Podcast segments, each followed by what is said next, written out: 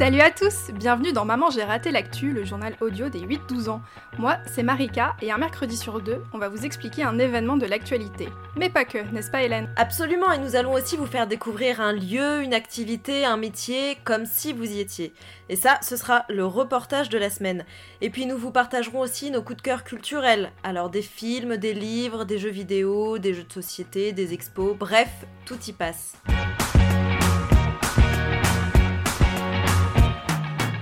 Eh Marika, t'as vu qu'il y avait beaucoup de manifestations en France et aux États-Unis en ce moment? Oui, tu parles de celles contre le racisme et les violences policières. Tout à fait, Marika. Alors, aux États-Unis, c'est la mort d'un Afro-Américain, c'est-à-dire d'un citoyen américain qui a des origines africaines, qui a déclenché les manifestations qui embrasent le pays depuis environ deux semaines. Tout a commencé avec la mort de George Floyd le 25 mai 2020 à Minneapolis, alors c'est plutôt au nord-est des États-Unis. En fin de journée, cet homme est allé faire une course à l'épicerie il a payé avec un billet de 20 dollars. Les vendeurs l'ont très vite soupçonné d'avoir payé avec un faux billet, alors ils ont appelé la police. Les policiers sont arrivés, ils étaient quatre. Ils ont menotté George Floyd, puis l'ont mis à terre, face contre terre. L'un des policiers a placé son genou dans le cou de l'homme pour être sûr qu'il ne bouge pas. Alors en même temps, je vous cache pas que face contre terre et les mains attachées dans le dos, je ne vois pas très bien comment il aurait pu s'enfuir, mais soit. Alors pendant qu'il était contraint, George Floyd a répété à une vingtaine de reprises I can breathe, je ne peux pas respirer. Mais les policiers n'ont rien fait, ils n'ont pas bougé, et l'homme a fini par mourir au bout de 8 très longues minutes et 46 secondes.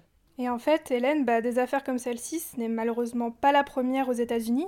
Il y a des arrestations qui tournent mal assez régulièrement, mais aussi parfois des joggers qui se font tirer dessus parce que bah, les gens pensaient que s'ils couraient, c'est parce qu'ils avaient volé quelque chose. Et à chaque fois, c'est le même scénario des blancs qui tuent des noirs par peur, par ignorance ou, ou volontairement. Alors c'est pour ça que beaucoup de noirs aux États-Unis expriment leur colère en ce moment depuis la mort de George Floyd. C'est parce que ce n'est pas le premier. Et euh, peut-être que vous avez vu aux informations, chers auditeurs, mais en France aussi, il y a eu des manifestations. Alors en lien avec George Floyd, mais aussi avec une affaire qui a eu lieu en France il y a 4 ans, en 2016. Tout à fait, il s'agit de l'affaire Adama Traoré. Adama Traoré, c'était un, un, jeune homme noir qui est mort après avoir été arrêté par des gendarmes. Tout ça s'est passé dans le département du Val d'Oise, donc au nord-ouest de Paris, euh, à peu près.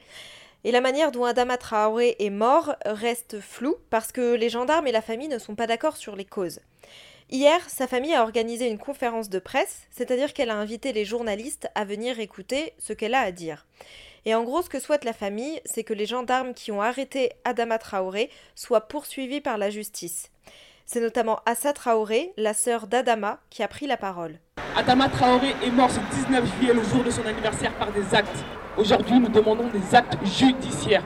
Nous ne demandons pas de discussions, mon frère va mourir euh, le jour de son anniversaire, sur un jeune âge où il avait tout à construire, où il avait tout à penser. Mon frère était fan de football.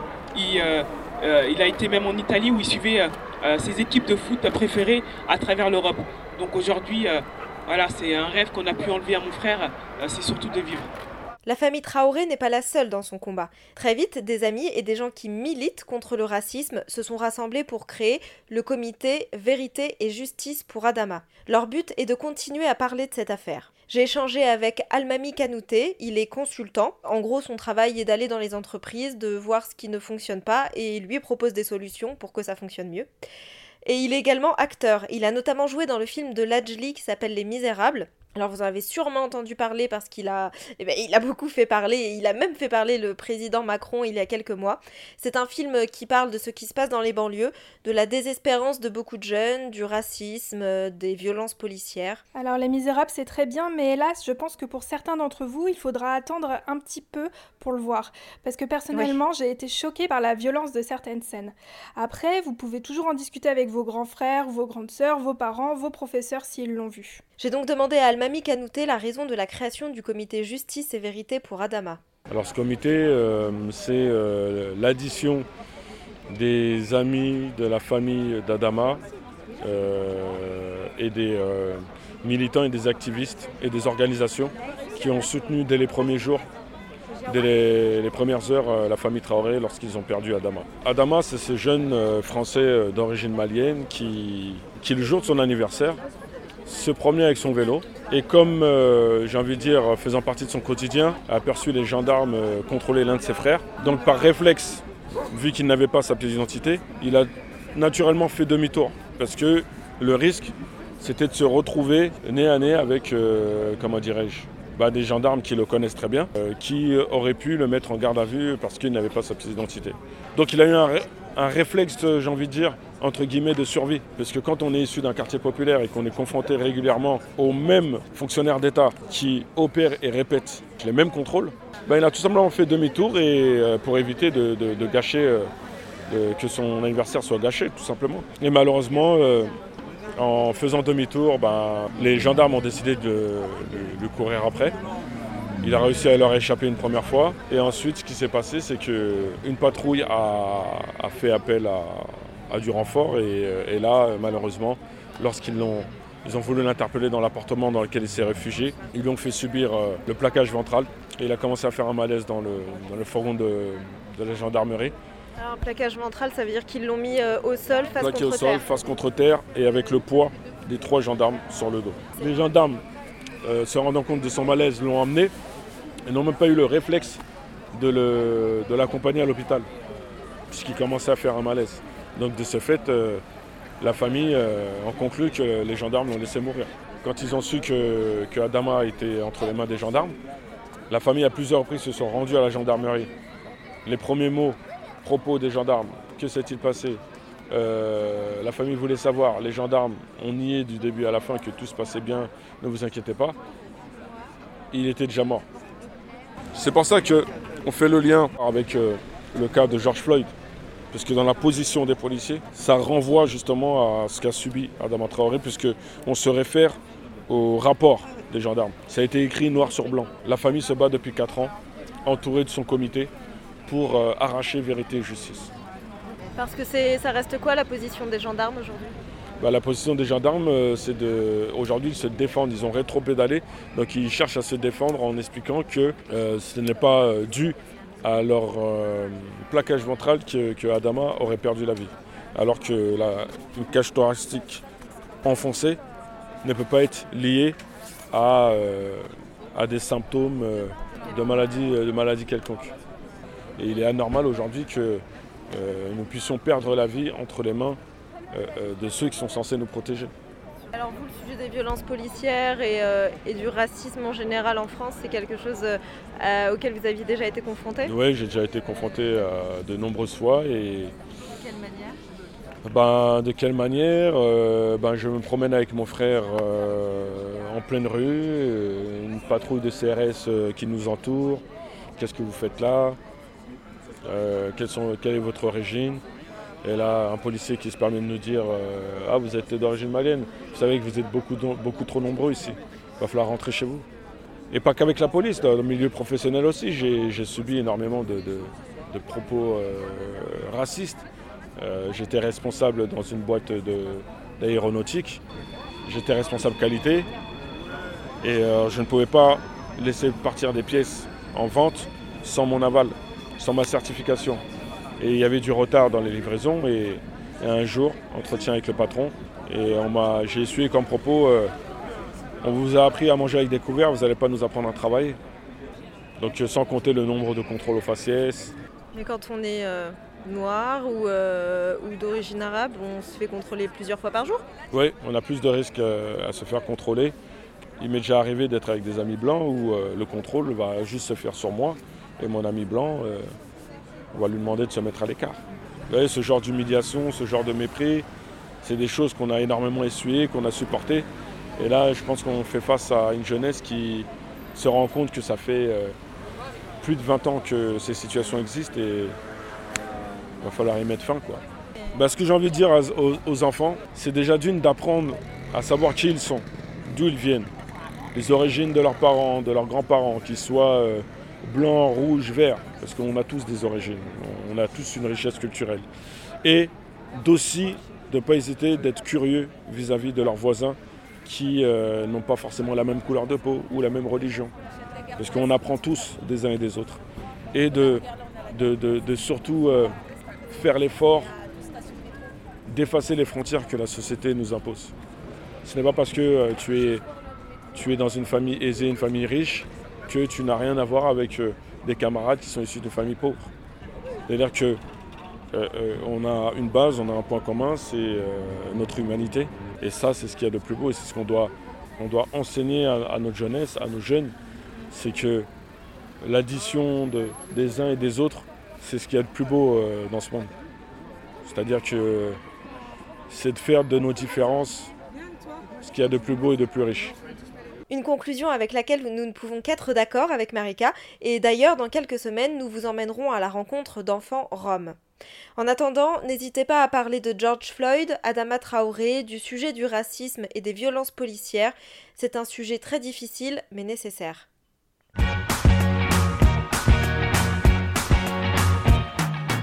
Chaque semaine, un jeune auditeur comme toi nous pose une question. Notre mission, trouver quelqu'un pour y répondre. Voici la question de la semaine. Elle est posée par Colombe, 7 ans. Je me demande pourquoi, euh, même s'il y a des poubelles, bah, les gens jettent quand même des déchets dans la rue. Alors, je ne sais pas si tu as vu, Hélène, mais avec le déconfinement, c'est confirmé, une partie des gens continuent de jeter des déchets par terre sans visiblement aucun remords. Alors, euh, à Lyon et à Paris, par exemple, on a vu des vidéos et des photos des quais. Donc, c'est un endroit au bord de l'eau où les adultes, ils aiment bien se retrouver entre copains pour euh, pique-niquer, par exemple. Et après plus de deux mois de confinement, ils avaient très hâte de passer du temps ensemble, hein, ce qu'on comprend. Mais ce qu'on a vu aux informations et sur les réseaux sociaux, c'est plusieurs tonnes de déchets laissés par les gens, donc des bouteilles en verre, des cartons. Alors pourquoi pourquoi les gens font ça au lieu de jeter tout simplement ce qu'ils doivent dans une poubelle? Eh bien, j'ai interrogé Carole Carpentier. Elle travaille à l'association Geste Propre et elle va se présenter. Je m'appelle Carole Carpentier et je dirige une association qui lutte contre les déchets que l'on trouve par terre, dans la rue, dans la nature, ça peut être dans une forêt, sur la plage, euh, etc. Parce que ces déchets-là, euh, non seulement ils nous polluent la vie, parce que c'est pas beau à voir, c'est très désagréable, mais en plus ils polluent notre environnement. D'ailleurs, euh, quand on voit les déchets qu'il y a en mer, il y a 8 déchets sur 10 viennent de la Terre. Donc, c'est pour vous dire que euh, les déchets que l'on trouve en mer, parce qu'on parle beaucoup des déchets dans la mer, les océans, etc. Mais en fait, beaucoup, puisque 8 sur 10, viennent de la Terre. Donc, c'est les déchets qu'on jette à terre qui finissent souvent en mer. Et pourquoi? Parce que euh, quand on les jette dans la, dans la rue, dans la nature, avec la pluie, le vent, s'ils ne sont pas ramassés par les services de nettoyage de la ville, c'est pas toujours possible, euh, même s'ils font tout ce qu'ils peuvent, euh, avec le vent, la pluie, ces déchets rejoignent un cours d'eau, une rivière, et puis un fleuve, et puis la mer. C'est ce que j'appelle le parcours infernal. Alors voilà, notre travail, c'est de lutter contre ce, comportement, ce geste, le geste de jeter par terre. Avec Carole Carpentier, on a donc discuté de ces fameuses personnes qui ont visiblement bien du mal à trouver le chemin de la poubelle. Il y a les gens qui font ça, euh, il y a deux façons de voir les choses. Hein. Soit on se dit, oh bah, les pauvres, ils n'ont pas trouvé une poubelle, euh, c'est pas de leur faute, ou alors on se dit quand même ils exagèrent, euh, ils auraient pu chercher une poubelle ou au moins garder le déchet sur eux. Notre travail, c'est de d'expliquer à ces gens qui jettent, que ce soit qu'ils fassent exprès ou pas exprès, on veut leur faire comprendre que c'est grave, que c'est un geste très très grave, parce que comme je vous disais, ça abîme notre environnement, notre, planète, notre quartier, notre nos arbres, tout notre écosystème.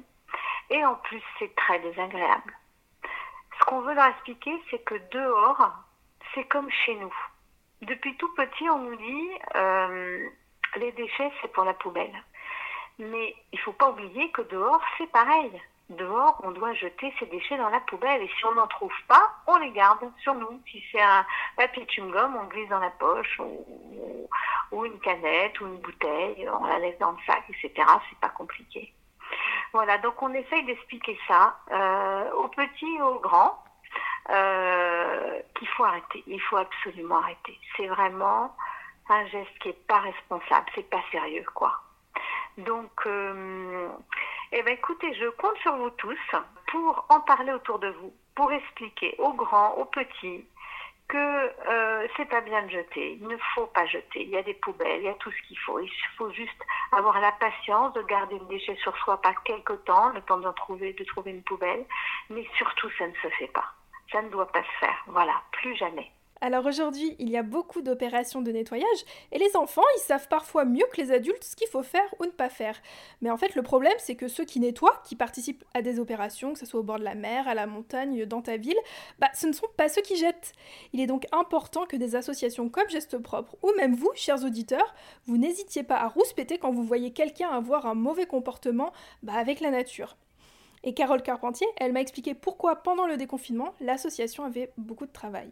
Alors en ce moment, on a encore plus de travail parce que vous avez dû remarquer qu'on trouve dans la rue des masques, des gants qui sont jetés comme ça, des mouchoirs évidemment aussi. C'est encore plus grave parce que ça augmente le risque de contamination. Le personnel de nettoyage de votre ville peut prendre des risques en nettoyant ses masques, en, récupérant ses masques et ensuite, les gens dans les centres de tri, je ne sais pas si vous savez, mais les déchets sont triés dans des, des, grands, des grands bâtiments industriels. Et là, les gens sont en contact aussi avec les déchets. Et donc, les mettre en contact avec des, des masques qui peuvent être euh, infectés, c'est grave. Donc là, on lance une campagne pour lutter contre, contre ce geste d'abandon des, des déchets liés au Covid. Parce que ce qui nous protège ne doit pas nous mettre en danger. Pour terminer, je vous mets en description le lien du compte de Geste Propre qui s'appelle Les 6 petits déchets abandonnés. On le trouve sur YouTube et cela dure 16 minutes, donc euh, un petit peu, un peu moins qu'un épisode de Maman j'ai raté l'actu. Et merci à Carole Carpentier de nous avoir offert de son temps pour répondre à la question de Colombe.